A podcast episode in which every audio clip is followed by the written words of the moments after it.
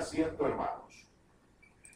Creer que lo recibiréis es la parte más importante que subrayamos el día de hoy en estos versículos.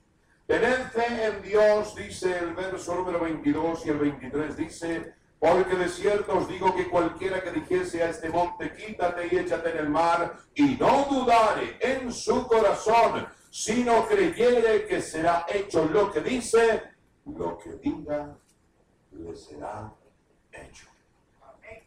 Evidentemente no todo lo que usted va a pedir el Señor se lo va a dar. Por ahí alguien oró y dijo, ay Señor, líbrame de mi suegra. No, no se va a librar. Aquí no es, no es pedir por pedir. Aquí es pedir de acuerdo al corazón de Dios. Cuando nosotros hacemos la petición de acuerdo al propósito de Dios, entonces sí, lo que usted creyere y lo que pidiere se le será otorgado. Él conoce tu corazón, Él conoce tu vida, Él conoce eh, tu futuro, Él conoce absolutamente todo lo que está pasando, lo que ha pasado y lo que va a pasar en tu vida. Evidentemente, nosotros tenemos que tener esa fe. Si creyeres, lo recibiréis. El mismo Señor Jesucristo, el próximo versículo que vamos a leer ahora, es de esa manera, es que nosotros tenemos que creer con todo nuestro ser, con todas nuestras fuerzas, con todas nuestras ganas, con todo lo que tenemos, creerle al Señor. Porque lo que define a la persona que no tiene a Cristo que está afuera y la que está dentro del redil, dentro del monte de Sion, ¿sabe cuál es la diferencia? La fe. Ellos no creen en nada. Y si creen, creen en otras cosas. Porque también está la fe falsa. Ellos creen en conejitos, en pata de conejo, ellos creen en la lotería, ellos creen en esto, en lo otro, ellos creen en muchas cosas. Pero nosotros nos diferenciamos, ¿por qué? Porque la palabra misma hoy te está confirmando, hermano, hermano, que el que creyese en el Dios y tiene fe en Dios, verso 22, ¿qué dice por favor? Jesús le dijo, verso 22. Y así, 11, 22. 11, 22. ¿Qué dice la palabra? respondiendo Jesús les dijo, ¿Qué les dijo? tened fe en Dios. Tener fe en Dios. Punto. Tener fe en Dios. Si usted no tiene fe en Dios, usted no es creyente. Esta palabra no es para usted. Ahora, si usted es creyente, tienes que creer en Dios. Cuando crees en Dios, que es algo superior a toda fórmula, a todo concepto, a todo partido político, a toda nación, a todo dinero, a todo lo que, cuando es algo más grande que todo, se llama Dios. Y si usted cree en Él y tiene fe en Él, Él le concederá los deseos de su corazón. Ahora bien, interesante como el verso 22 empieza diciendo, tener fe en Dios. Porque de cierto os digo que cualquiera que dijese a este monte, usted se imagina que le diga a un monte, a una montaña, muévete y vete al mar. Y usted creyendo lo dice, ese monte se moverá y pasará lo que usted está pidiendo. Es decir, Dios nos está graficando, está poniendo en un cuadro tan poderoso que con tan solo pedirle al Señor con fe, creyendo que ese monte se va a mover, ese monte se mueve. Dale un fuerte aplauso al Rey de Reyes. Mira qué poderosa es la palabra y qué poderosa es la fe. Porque la fe es la que mueve todo al cristiano. La fe, nosotros por fe vivimos, nosotros por fe creemos que Cristo murió, por fe sabemos que Él nos prometió vida eterna, por fe sabemos que esto ha sido escrito, eh, guiado por el Espíritu Santo. Es por fe. No es por doctrina, no es por religión, no es porque alguien te lo contó, no es porque... No, es por fe. Por eso empieza Jesús diciendo, tened fe en Dios. Porque de cierto os digo que cualquiera que dijera este monte, quítate y échate en el mar, y no dudare en su corazón, sino creyere que será hecho lo que dice, lo que diga, le será hecho. En otras palabras, Dios no es mentiroso. Dios es verdadero y te está asegurando que eso va a suceder. Por lo tanto, tienes que creerle a Dios. Cuando tú le crees a Dios, entonces, entonces tú eres una mujer de fe, tú eres un hombre de fe, tú eres un joven de fe, eres una familia de fe. Por eso, eso es lo que nos diferencia del mundo entero. El mundo tiene fe equivocada, cree en muchas cosas. Cree en tradiciones, en el arbolito, en, en cosas, cosas que son pasajeras. Pero usted cree y yo creemos en algo que es eterno. Creemos y tenemos fe en Dios. Mira lo que dice el verso 24 para analizarlo. Por tanto os digo que todo lo que pidiereis orando, no es pedir por pedir, es pedir orando. ¿Qué es la oración? Es hablar íntimamente con el Señor. Es derramarte delante del Señor en oración porque hay algo grande que va a suceder en tu vida. No sé cómo comenzaste este año, que ya termina. No sé cómo comenzaste el día de hoy. Pero ¿sabe qué? Si empezaste dándole la honra a Dios, Dios te ha honrado todo el día. Si tú comenzaste el año honrándole a Dios, todo el año vas a ser honrada, honrado por Dios. Dios es un Dios maravilloso. Él es tan real, tan real que te dice que si le dices al monte, muévete y échate en el mar, wow, eso es demasiado, pastor. Claro que es demasiado. Por eso hay testimonios en los cuales un hermano en camino de fe que está congregándose con nosotros, hoy no vino, pero está congregándose con nosotros, él me dijo, pastor, yo agarré esa palabra de fe hace un año y medio. Y hace un año y medio por fe presenté mis papeles. Y le digo, ¿y? Que si yo no tenía ninguna posibilidad los abogados que miraron mis papeles me dijeron, usted está loco, yo no presento esto. Las personas que le querían ayudar decían, usted está más que rematado, usted está, remachado. Usted no, puede, no hay quien lo pida, no tiene un familiar, no tiene un vínculo consanguíneo con nadie. Pero este muchacho se agarró y presentó los papeles con valentía. Me dijo un día usted predicó sobre Josué y eso me dio ganas. Dije, me decidí ese día mismo terminé los papeles, me ayudaron, lo presenté. ¿Y sabe qué, pastor? Tengo mi residencia.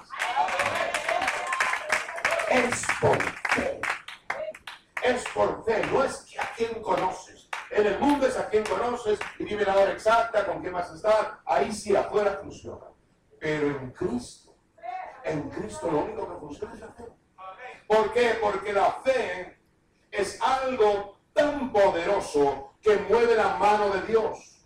Dios no puede defraudarte si tú le crees a Él. Por eso Jesús decía en el verso 22, tener fe en Dios. Cuando uno tiene fe en Dios, Dios no te va a hacer pasar vergüenzas. Todo el mundo va a decirte que estás loca, que estás loco, lo que estás pidiendo es imposible, pero si usted sigue creyendo en el Señor, el Señor va a tapar la boca de todos aquellos leones que están en la. Eso es lo que hace el Señor. Mire lo que dice en Romanos. Acompáñeme por favor al libro de los Romanos. Pase el libro de los Hechos y ahí tiene Romanos, capítulo número 4, verso número 17.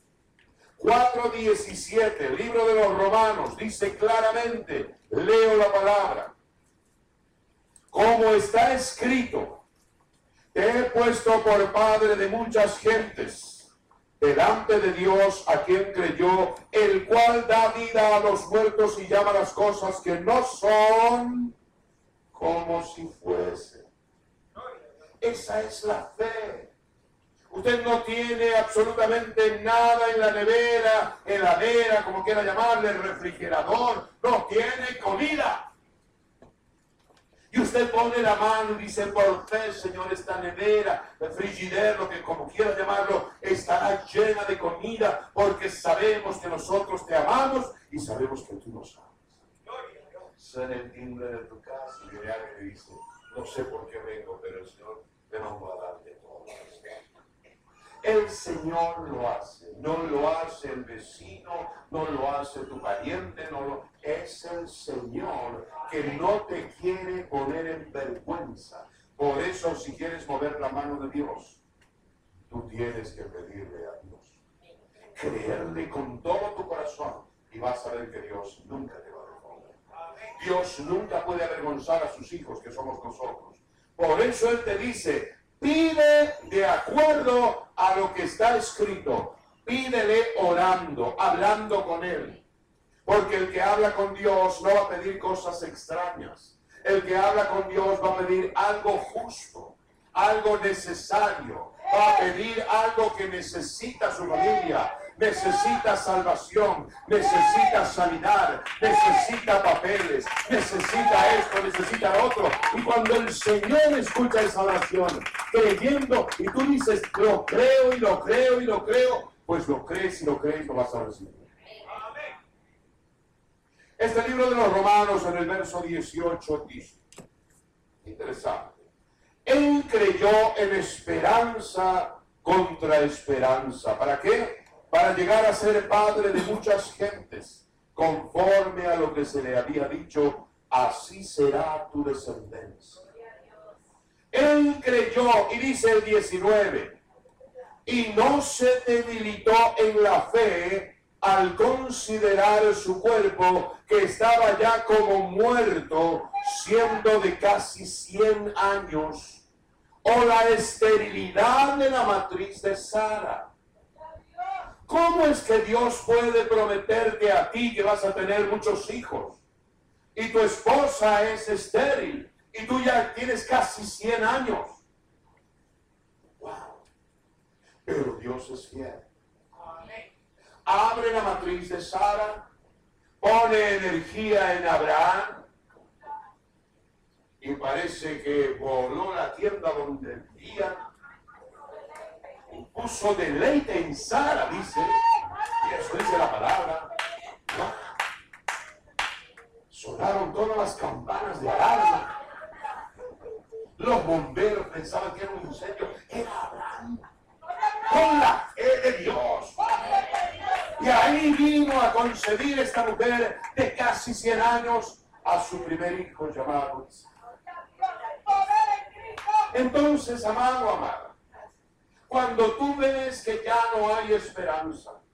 Cuando la ciencia te dice, no, no, esta persona ya se va a morir. Esta persona tiene cáncer. Le pasó a mi padre. A mi padre le dijeron, mire, haga, haga lo que tiene que hacer con la medicina, con su cáncer. Y olvídese, resígnese y viva sus últimos años con esa enfermedad.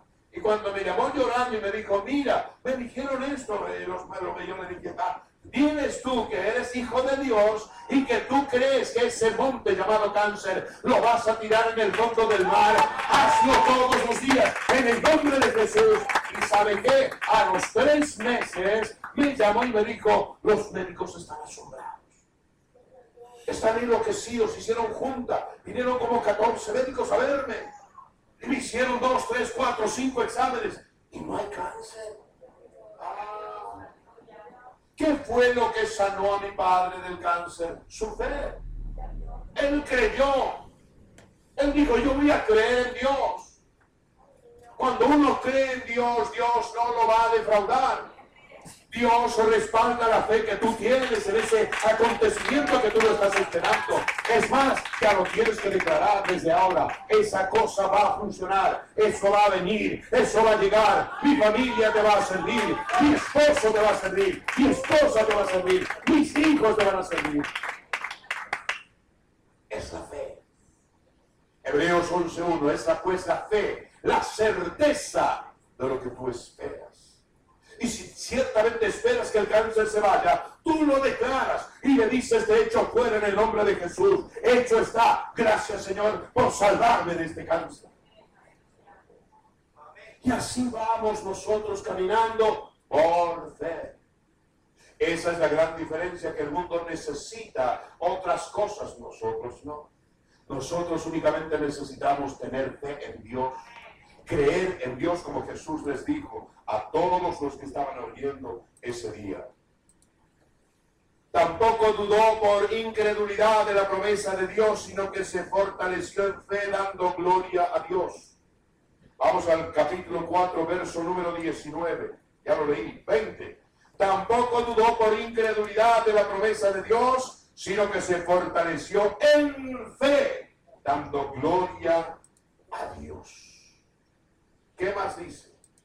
Plenamente convencido de que era también poderoso para hacer todo lo que había prometido. Y déjeme decirle, Abraham tiene muchos hijos, pero miles y miles de hijos. Porque por la fe eres el padre. Y como es el padre de la fe, tiene a todos los creyentes que somos nosotros como hijos de.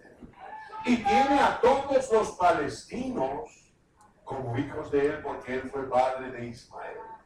¿Se está dando cuenta cuánta gente Dios cuando te promete algo, Él lo cumple? Él le dijo, mira las estrellas, así serán tus hijos. Mira la arena del, mar, así será tu parentela. El Dios es fiel. Nada más que es necesario creerle. Lo que pasa que muchos de nosotros no es que no creemos, sino que creemos en Dios, pero mezclamos la creencia y la fe nuestra con cuestiones del mundo. Y no podemos confiar en las cosas del mundo. Es decir, Dios quiere el 100% de ti. Él no quiere el 99% y el 1% mezclado con el mundo. Yo no puedo tener un árbol de Navidad en mi casa y regalitos y haciendo cosas al jojojo si tengo a Cristo. Él quiere y me dice, yo necesito de ti, Ernesto, el 100%. No me conformo con tu 99%. Yo quiero todo para mí. Y cuando usted le entrega todo para el Señor, entonces usted es una mujer de fe, usted es un hombre de fe. Y por fe usted cree que le van a suceder las cosas y le sucede. Vemos entonces, vamos a primera carta de los Corintios, ahí el próximo libro. Después de Romanos esta primera carta a los Corintios. Vamos al capítulo número 13. Y vamos a leer el verso número 2. 13, 2. ¿Lo tiene? Vamos a hablar desde el 1. Si yo hablase lenguas humanas y angélicas y no tengo amor, vengo a ser como metal que resuena o címbalo que retiñe. 2 y si tuviere profecía y entendiese todos los misterios, oiga bien, todos los misterios y toda la ciencia, y si tuviese toda la fe, de tal manera que trasladase los montes, y no tengo amor, nada soy. He aquí muchos de los creyentes no reciben el favor de Dios porque no tienen el amor de Dios. El amor de Dios se refleja en cada acción de usted. El amor de Dios no es como el amor del hombre. El amor de Dios se refleja en cada acción que usted toma. Dice que usted tiene fe. Amén. Tengo toda la fe del mundo que puedo trasladar el monte. Gloria a Dios. Pero si usted no tiene amor de Dios, nada es. Nada puede ser. No puede recibir el favor de Dios. Por eso, para recibir el favor de Dios y ser una mujer y un hombre de fe en estos tiempos tan difíciles, tenemos que limpiar nuestro corazón y nuestra mente. Tenemos que limpiarla de tal manera que si te han ofendido ayer, debes perdonar. Porque si no perdonas hoy, ¿cómo pretendes que Dios te pueda perdonar? Y ahí vamos enlazándonos con la palabra. Y la palabra es totalmente clara. Dice que si nosotros tenemos fe en Dios y si pedimos orando para que la petición sea correcta, y dice que si lo pedimos pero no tenemos amor, de nada sirve. Usted puede tener toda la fe del mundo, pero si usted no tiene amor de Dios, la justicia de Dios, la benignidad de Dios, la bondad de Dios, La misericordia de Dios. Usted no perdona que alguien esté pecando y usted está rebuznando. Perdón, burros rebuznan. Pero bueno, ¿qué parece burro? Usted lo ha dicho. Porque hay gente que parece burro. Porque empiezan a, a no, pero fíjate, hizo, no hizo, subió, bajó, se cayó, se volvió a caer, mira, y otra vez, y otra vez, y cayó ayer. Eso a usted no le importa. Usted dedíquese a usted. Usted con su corazón limpio y recto delante de Dios, por más que el mundo esté totalmente torcido y su contorno esté totalmente torcido, usted sabe en quién creído. Por eso, para recibir el favor de Dios, tenemos que tener el amor de Dios. Está aprendiendo, estamos aprendiendo, estamos recordando. Primeramente, creed que lo recibiréis. Tener fe en Dios. Y ahora nos enseña, eh, no hay que dudar en la incredulidad. No hay que decir y repetir lo que el médico le dijo. Lo que el médico le dijo es una cosa en el mundo. Pero en la esfera espiritual el que manda es Dios. La enfermedad es producto o de la prueba o del pecado. Por lo tanto, usted deja de ser enferma o enfermo cuando usted se pone a tono con Dios. Y cuando usted se pone a tono con Dios, entonces desaparece lo propio de la enfermedad. Porque usted está sirviéndole al Señor con un propósito. Y para que se cumpla ese propósito, usted sigue creyendo. Pero para recibir el favor de Dios, usted necesita tener el amor de Dios. Porque Dios no puede premiar al que odia, al que aborrece, al que está hablando mal de las personas. Eh, no por más fe que tenga, ahí mismo lo dijo, por más fe que tenga y usted haga, si no hay amor de Dios, olvídese. El Salmo 32, 9, a eso iba. Mira lo que dice el Salmo 32, 9.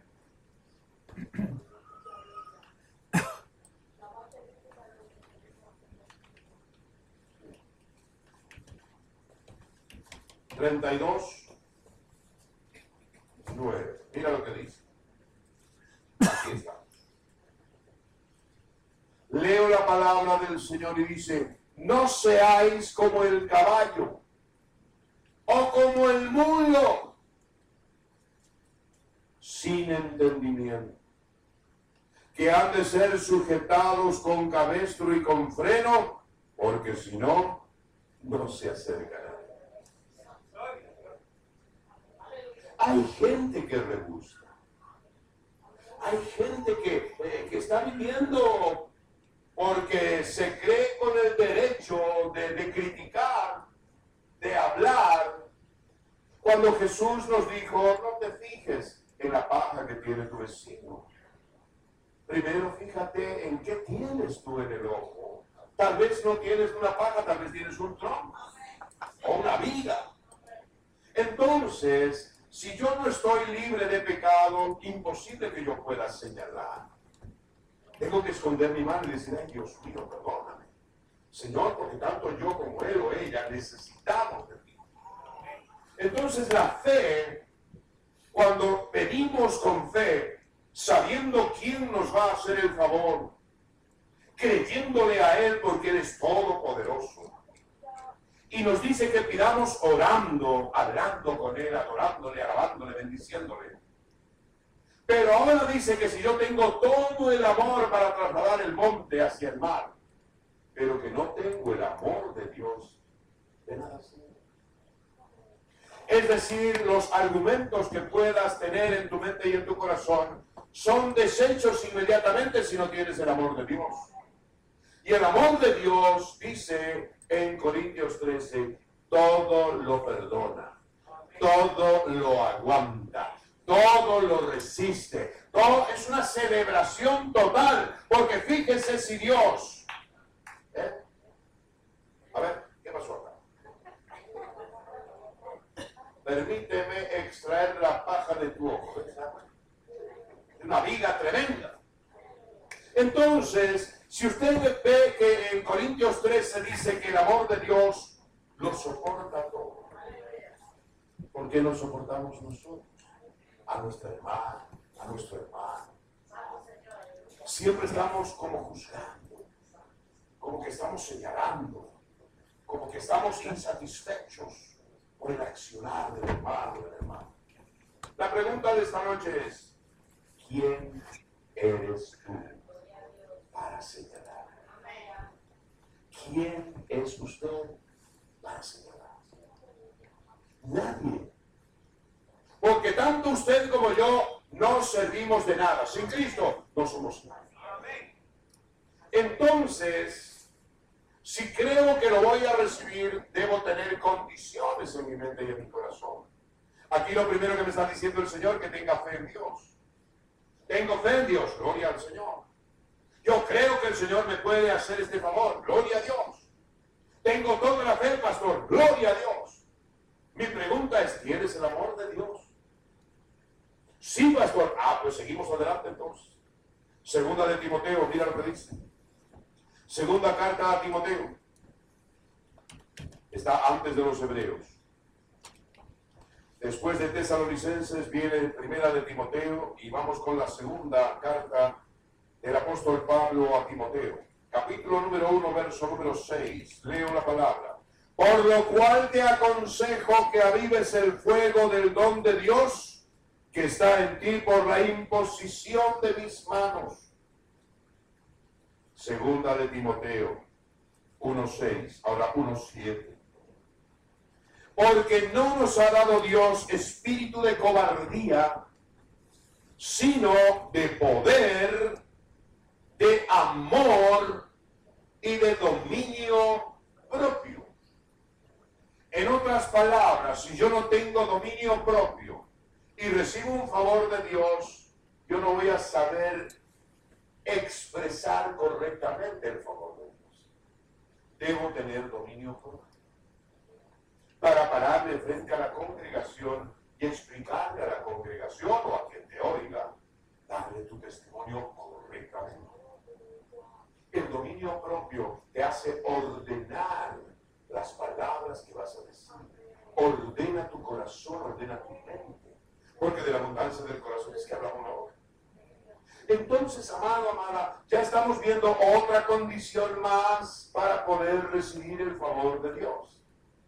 Para recibir el favor de Dios tenemos que tener fe. Gloria a Dios, en Dios. Gloria a Dios. Tenemos que tener la credibilidad de saber que Él lo puede hacer. Gloria a Dios. Dice que hay que pedirle orando, hablando con Él, amándolo, adorándolo, alabándole. Y ahora nos dice, luego nos dice que tenemos que tener el amor de Dios, no el amor de hombre, el amor de Dios desarrollado en cada corazón, en cada corazón que pida. Y ahora dice que no nos ha dado espíritu de cobardía, sino de valentía. Porque de los valientes es el reino de los cielos. El reino de Dios no es para los cobardes, es para los valientes que arrebatamos con valentía lo que Dios quiere que arrebatemos. Cuando usted va a testificar algo, usted no tenga miedo ni vergüenza. Usted se para donde se tenga que parar, ante quien tenga que pararse, y usted testifica de su verdad, de su éxito, del favor que recibió de Dios. Entonces, aquí el apóstol Pablo le está diciendo a Timoteo, no nos ha dado espíritu de cobardía, nos ha dado espíritu de valor, o sea, de, fuerza. Vamos a leerlo correctamente, el verso número 7 dice, porque no nos ha dado Dios espíritu de cobardía, sino de qué? De poder, de amor, no de amor tuyo, amor de Dios, y de dominio propio. Para que podamos hacer las cosas como Dios quiere. Imagínese un Jesús sin dominio propio. Que cuando vino el diablo y lo tentó, él hubiese empezado a discutir, a ponerse al nivel del diablo y a ponerse a la altura del diablo. Eso es lo que hacemos los creyentes. Cuando nos dicen algo muy bajo, es que inmediatamente nos bajamos al nivel del que insulta, del que pregunta, del que ofende, y ahí nos ponemos a discutir. No, usted está por encima. Tiene que ver con ojos de misericordia, de dominio propio a esa persona que está equivocada y decirle, no te preocupes, todo va a bien. Vamos a orar para que el Señor te ponga esa, esa, esa de Dios. Para que no estés hablando sandeces. Porque es verdad, el ser humano, por más cristiano que sea, si está en ese procedimiento, en ese proceso de, de reconstrucción, vamos a llamarle así, interna, necesitamos equivocarnos para entender que nos hemos equivocado. Usted cree que yo nunca me he equivocado, pero me sigo equivocando todos los días. Y gracias a esas equivocaciones digo, wow, aprendí algo el día de hoy. No debo hacer tal cosa. No debo decir tal cosa. Pastor, ¿usted tiene momentos de rabia? Claro que sí. Yo tengo ganas de agarrar una silla y partirle por en dos. Pero me quedo con la señal y digo, no, Dios mío, no, no permitas que yo lo haga. Usted me está entendiendo. Airaos, dice la palabra, pero no pequéis. Entonces, aquí en la segunda carta a Timoteo del apóstol Pablo, le está pidiendo tres cosas. Dice que nos va a dar poder, amor y dominio propio para recibir el favor de Dios. Entonces, si tú le dices al monte, muévete, el monte se va a mover. Seguimos aprendiendo. Primera de Tesalonicenses. Vayan dos libritos atrás. Después de Colosenses está la primera carta a los Tesalonicenses y vaya al capítulo número 5, verso número 4. Leo la palabra. Dice, mas vosotros, camino de fe de Miami, hermanos, no estáis en tinieblas para que aquel día os sorprenda como ladrón. Primera de Tesalonicenses, de Tesalonicenses capítulo número 5, verso 4. Mas vosotros, hermanos, no estáis en tinieblas para que aquel día os sorprenda como ladrón. Está hablando del arrebatamiento que en cualquier momento viene. Aquí no solamente estamos hablando de la fe con la cual podemos ser sanos, podemos tener una casa, un auto, un milagro, todo lo que pidas, eh, lo vas a recibir si lo crees y tienes el amor de Dios y todas las condiciones que estamos hablando. Pero ¿qué tal tu salvación y tu vida eterna? Es más importante que un milagro. ¿Quién sabe que Jesús resucitó el cuarto día ya de pudrición a Lázaro? La mano. Pero también usted sabe que Lázaro murió. En su debido momento murió. Entonces, ¿qué es más importante? ¿Recibir un milagro hoy y que se pierda tu alma para siempre? ¿O esperar el milagro y el mejor milagro es la salvación de? El mejor milagro que puedes recibir es la redención de tu alma y te vas al cielo con el Señor. No importa que te vayas cojo, que te vayas ciego, que te vayas manco, que no importa cómo te vayas, pero te vas con el Señor. ¿Para qué recibir un milagro el día de hoy y no poder irte con el Señor? Vemos entonces, amado, amada, cómo el Señor te lleva de un lado para otro. Es importante tener fe, es importante decirle al monte, muévete y se puede mover. Tienes que tener las condiciones que estamos aprendiendo. Tenemos que tener las condiciones que estamos aprendiendo. Dice el verso número 5, 5, 5, porque todos vosotros sois hijos de luz e hijos del día. No somos de la noche ni de las tinieblas. Verso 6. Por tanto, no durmamos como los demás, sino velemos y seamos ¿qué? Sobrios. Es decir, estemos atentos a lo que está pasando. No por algo están sucediendo lo que está sucediendo en nuestra América Latina.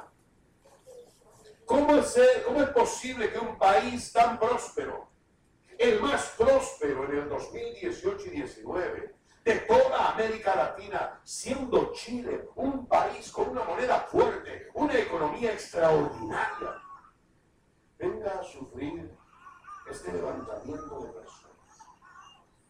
Cuanto menos se imaginaba el mundo que en Chile iba a ocurrir aquí. Entonces, amado, amada, esas son señales que Dios nos está mostrando para que velemos, estemos atentos, porque el Señor ya viene. ¿Qué debemos hacer entonces con, estos, eh, con estas muestras de sediciones y levantamientos que puede llegar a Estados Unidos? Y que no puedes llegar a tu trabajo. Y que te van a cerrar la, ruta. Y van a haber piedras, y van a haber balas. Y van a haber sediciones, levantamientos. Entonces, amado, amada, ¿qué debemos hacer los creyentes? Los creyentes tenemos que aumentar en nuestra fe, aferrarnos al Señor y decirle, Señor, pase lo que pase, en tus manos estamos, encomendamos nuestro espíritu en tus manos y suceda lo que suceda, ahí vamos donde tú quieres que. Porque eso de, de querer forzar a las personas para que hagan algo, todo por complacernos o por complacerles o por cuestiones personales. No. Yo antes que era, antes de ser cristiano, yo compraba muchos regalos. Y me gastaba una fortuna en luces de Navidad y cuánta cosa había. Hasta que un día el Señor me habló y me dijo, ¿por qué gastas tanto dinero en eso? Porque si te van a votar, no es que te van a votar ellos, que te van a dar trabajo ellos. El que te da el trabajo soy yo. Eso me dijo el Señor. Y ese día se terminaron los regalitos, se terminó todo. Obviamente lo hice con mucha sabiduría.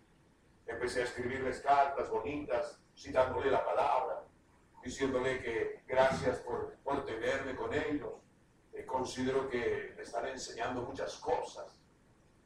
Yo le agradezco a Dios por tenerme como compañeros a ustedes. De esa manera estoy creciendo, estoy aprendiendo. Y de esa forma fue disimuladamente como dejé de hacer las cosas que, que estaba haciendo. Mira lo que dice el verso número 6, 7. Pues los que duermen, de noche duermen, y los que se embriagan, de noche se embriagan. Pero camino de fe usted, hermana, yo, somos del día, así que seamos que sobrios habiéndonos vestido con la coraza de fe y de amor y con la esperanza de salvación como yelmo, porque no nos ha puesto Dios para ira, sino para alcanzar salvación por medio de nuestro Señor Jesucristo. Cada vez que yo vengo al templo, no es que vengo en el papel de pastor, yo vengo en el papel de oveja de Jesucristo. Yo cada vez que vengo digo, uy, tengo que alabar a mi Dios. Tengo un compromiso muy importante, no puedo hacer otro compromiso. ¿Por qué? Porque debo decirle gracias Señor, porque me has salvado, has pensado en mí, me tienes en cuenta, estoy en tu corazón. Eso es lo único que a mí me mueve venir al templo. Evidentemente yo tengo un trabajo que hacer, yo tengo que servirle al Señor, para eso hay que predicar, hay que prepararse, hay que leer, hay que orar, etcétera, todo lo que hay que hacer. Pero esencialmente yo vengo como usted tiene para decirle, Señor, yo vengo a adorarte y a alabarte, a decirte gracias, porque pensaste en mí para salvar mi alma. Si no, yo estaría perdido en el mundo. Si vas a aplaudir, lo bueno al Rey de Reyes, Señor de Señores. Dios en nombre del Señor. Gloria a Dios. Y dice el verso número 8. Pero nosotros que somos de día, seamos sobrios habiéndonos vestido con la coraza de fe y de amor y con la esperanza de salvación como yelmo, porque no nos ha puesto Dios para ira. Ah, ah. Te puede pasar lo que te puede pasar. La noticia más horrible puedes haberla recibido hoy a las seis de la tarde. Pero son las siete de la noche y tienes que venir a adorar a tu Señor. Tenemos que venir para que el Señor nos quite esa aflicción. Dice, vengan a mí los que están cargados, cansados y trabajados. Yo los haré. Eso venimos al templo. Entramos con cara de limón pero nos vamos con cara alegres, sonrientes. Ya sabemos que ya, ya no estamos más con la carga. Alguien puede decir amén. Alguien puede decir amén. Tenemos que estar eh, gozosos, livianitos. Porque eso es lo que quiere el Señor. Vengan a mí los que están cargados, cansados y trabajados. Hebreos, vamos al libro de los Hebreos. Hebreos capítulo número 11 habla de la fe antes de Santiago. Hebreos capítulo número 11, versos 23 al 29. 11, 23, lo tiene. Dice el verso 23, por la fe, Moisés cuando nació fue escondido por sus padres por tres meses, porque le dieron niño hermoso y no temieron el decreto del rey. Lo escondieron, porque si no lo esconden, lo matan. ¿Verdad? Y dice, por la fe, verso 24, por la fe, Moisés, hecho ya grande, rehusó llamarse hijo de la hija de Faraón. Ya tenía 40 años.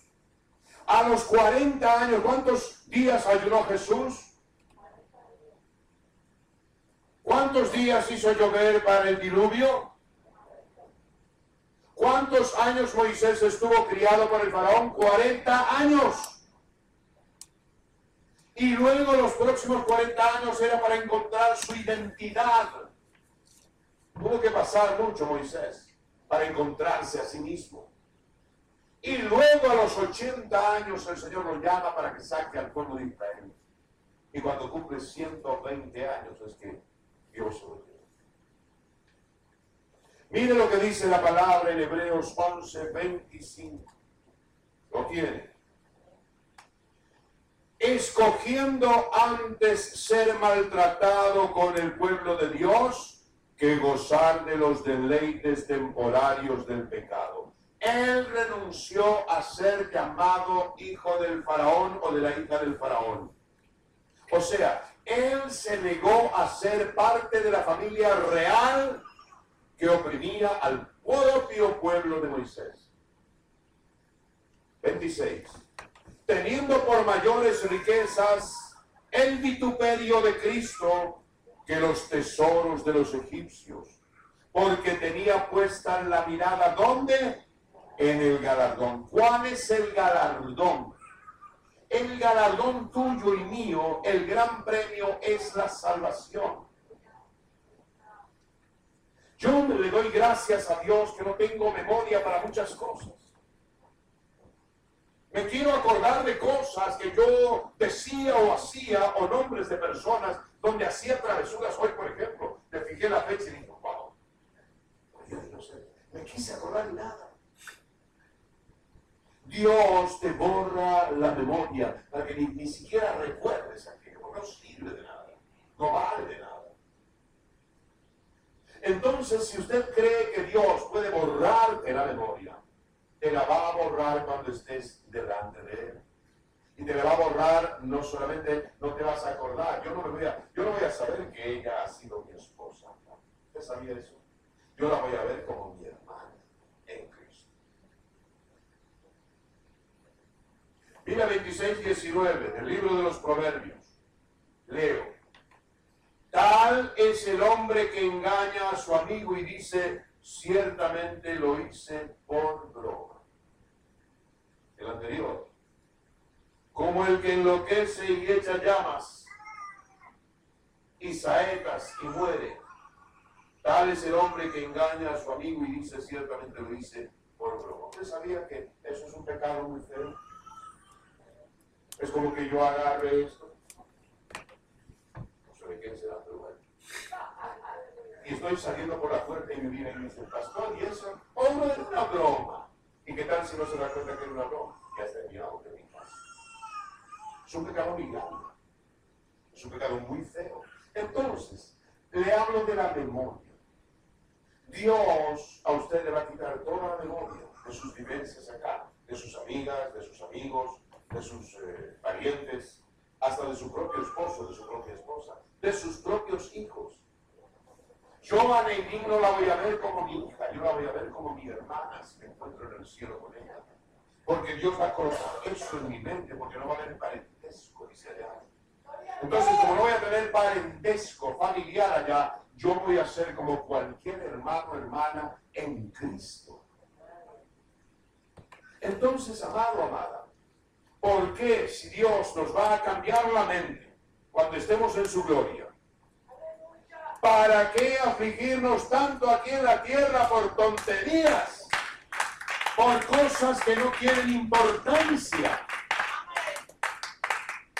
Por cosas que de pronto eh, no valen para nada, no valen la pena. El mundo se hace problemas de nada. Vaya por las calles y, y toque de bocina a alguien, pip. Ya capaz que se baja con un fierro y ¿qué te pasa? No, no, yo, nada, gloria a Dios. Entonces, amado, amada, el mundo está convulsionado. No deje que el mundo lo convulsione a usted. Usted tiene que tener dominio propio, gozo en la salvación, tiene que tener el amor de Dios, la paz de Cristo, la sonrisa en los labios, porque usted es una persona elegida por Dios. Dice entonces en Hebreos 26, 27, 26. Teniendo por riquezas, por mayores riquezas, el vituperio de Cristo que los tesoros de los egipcios, porque tenía puesta la mirada en el galardón. 27. Por la fe dejó a Egipto, no temiendo de temor, no temiendo la ira del rey, porque se sostuvo como viendo al invisible. Por la fe celebró la Pascua y la aspersión de la sangre para que él, el que destruía a los primogénitos, no lo tocase a ellos. ¿Sabe lo que hizo Moisés? Por orden de Jehová. Le dijo el que tiene un hijo primogénito, mate un corderito, un cabrito, lo que sea, mezcle agua con esa sangre y pinte el dintel de su casa. Y todos los hebreos tenían hijos, por supuesto, todos pintaron sus casas. Y vino el ángel de la muerte. Venía para entrar en la casa, veía la sangre y pasaba. Y pasaba. El Passover. Pasó por arriba. Entonces, si eso sucedió con una sangre común de un animalito, ¿Cuánto más tu dintel, mi dintel, está sellado con la sangre de Cristo? Nadie puede acercarse si no lo ordena Dios. Nadie puede enfermarte si no lo ordena. Nadie puede hacerte daño si no lo ordena Dios. Porque tú le perteneces y yo le pertenezco a Dios. Entonces, si nosotros vemos con esta lectura cómo Moisés por fe hizo todo aquello cuanto más nosotros que sabemos que vino Jesús, entregó su vida y su poderosa sangre, antes de morir hizo el gran pacto como hombre, hecho hombre ante Dios. Y él no le falló a Dios. Entonces tenemos redención.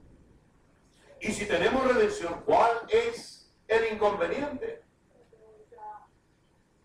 Yo cuando veo cristianos inmaduros, yo me acuerdo cuando era niño. Éramos seis personas para almorzar y para cenar. En mi pueblo almorzábamos y cenábamos la familia junta. Y antes de comer había que lavarse las manos y sentarse correctamente. Yo tenía mi silla, acá mi padre, yo era el hijo mayor acá, mi madre enfrente, y luego al lado mi hermana, mi hermanito y el más pequeño. Y cuando estábamos comiendo yo le sacaba la lengua a mi hermana. Ese es un gesto. Cosa de niño. Y mi hermana se ponía a llorar. Y yo, hijita, ¿por qué lloras? Me sacó la lengua. Y ¿por qué se sacaste la lengua? Yo estoy comiendo porque no sé nada. No es hora de comer, papá, estamos comiendo. En otras palabras, cuando yo veo un cristiano hermano, le digo, alguien le sacó la lengua y ya está enojado. Ya está ofendida, ya está. Ya, ya parece que le dio una tortícolis. Por favor, olvídese de eso. Si alguien le saca la lengua, usted tiene mayor eh, responsabilidad con su alma. Usted sabe que es hija de Dios, usted sabe que es hijo de Dios. Olvídese de quien le saca la lengua. olvídese de aquel que le habla mal, olvídese de la amenaza, olvídese de todo, porque aquí en el templo venimos a alabar y a, y bendecir al Señor. Y me da mucha tristeza porque yo me burlaba de mi hermano. Yo le hice pasar, ella nos visita, ella me ama, por supuesto. Hoy estuve hablando con ella y me manda fotos, la Navidad y todo aquello. Somos una familia muy bonita. Y cada vez que viene a Miami siempre viene con su esposo, lo conocen, ¿verdad? Lourdes y Roberto. ¿Qué no le hice a mi hermana? Nos daba la fruta a mi mamá, una naranja cada uno. Y yo me lo tragaba enseguida. Y cuando se descuidaba mi hermana, agarraba la naranja y la escondía. Y alguien me sacó la naranja porque mi hermana era muy distraída. Muy... Miraba los pajaritos. ¿Y qué no le? Ella lloraba, pero lloraba angustiosamente. Y mi papá me revisaba y yo decía, no, no tengo nada. No tengo la naranja. Y ahí la escondí. Yo era un talibán desde niño. Era un buscavidas. Entonces, amado, amada, cuando yo veo creyentes, cristianos, que de la nada aparecen con una cara de Dios mío que se murió antes. Tal vez alguien le sacó la lengua y no tiene, no tiene el valor de decir, yo soy una hija de Dios, yo soy un hijo del Altísimo, yo tengo toda la autoridad, yo tengo todo el poder, yo tengo toda la unción para decir en el nombre de Jesús, fuera todo insulto, fuera toda palabra. Vemos entonces que nosotros cuando pedimos al Señor para redondear y, terminar esto de eh, si no crees lo vas a recibir. Porque el Señor te dice, en estos últimos tiempos tenemos que tener fe. Y dice Hebreos 11, 28. Ya lo leímos.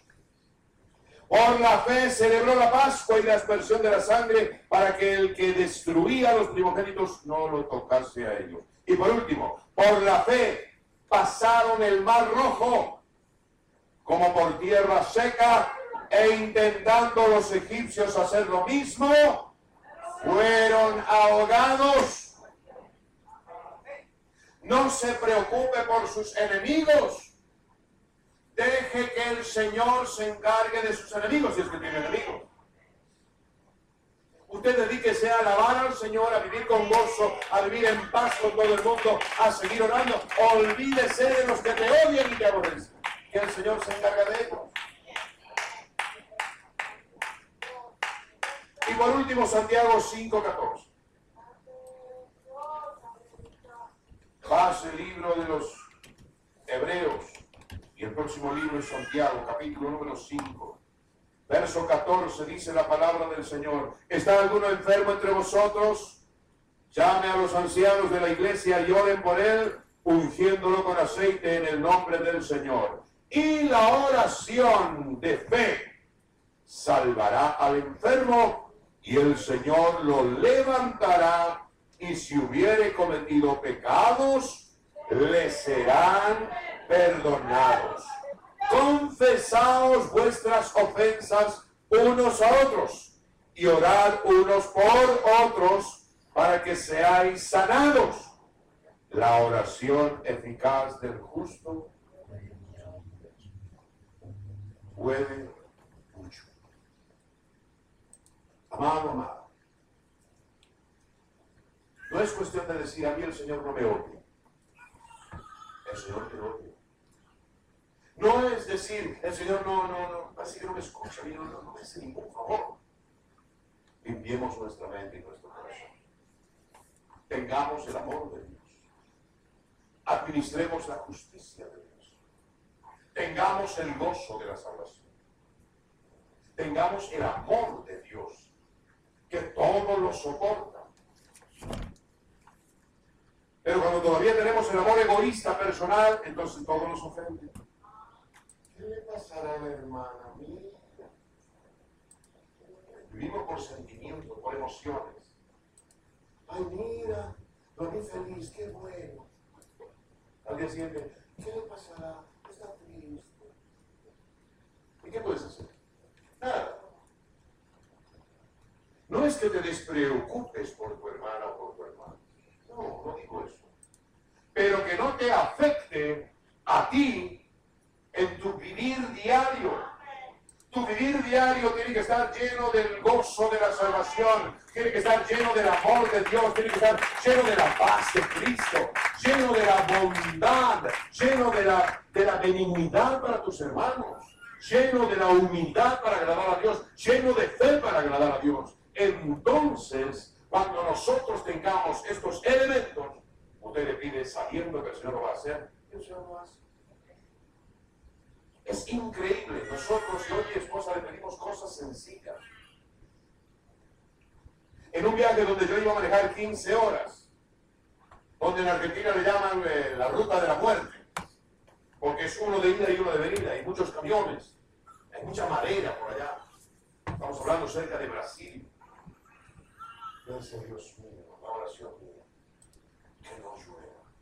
Partimos nublados, que no llueva, que no llueva. Pasando amor de Dios, mira, Dios es bueno, un sol radiante. Esos milagros pequeñitos hay que agradecérselos, porque en lo poco le somos fieles y nos coloca en lo poco que el Señor te da, dale gracias, dale honra, dale gloria, vas a ver cómo, poco a poco te va a llevar hacia donde Él quiere llevar. ¿Alguien puede decir amén? Vamos a inclinar el rostro, amante Padre Celestial, Señor mío, Dios mío. Te damos gloria, te damos honra, Señor. Sabemos que tú eres fiel, tú eres bondadoso, tú eres lindo, tú eres maravilloso.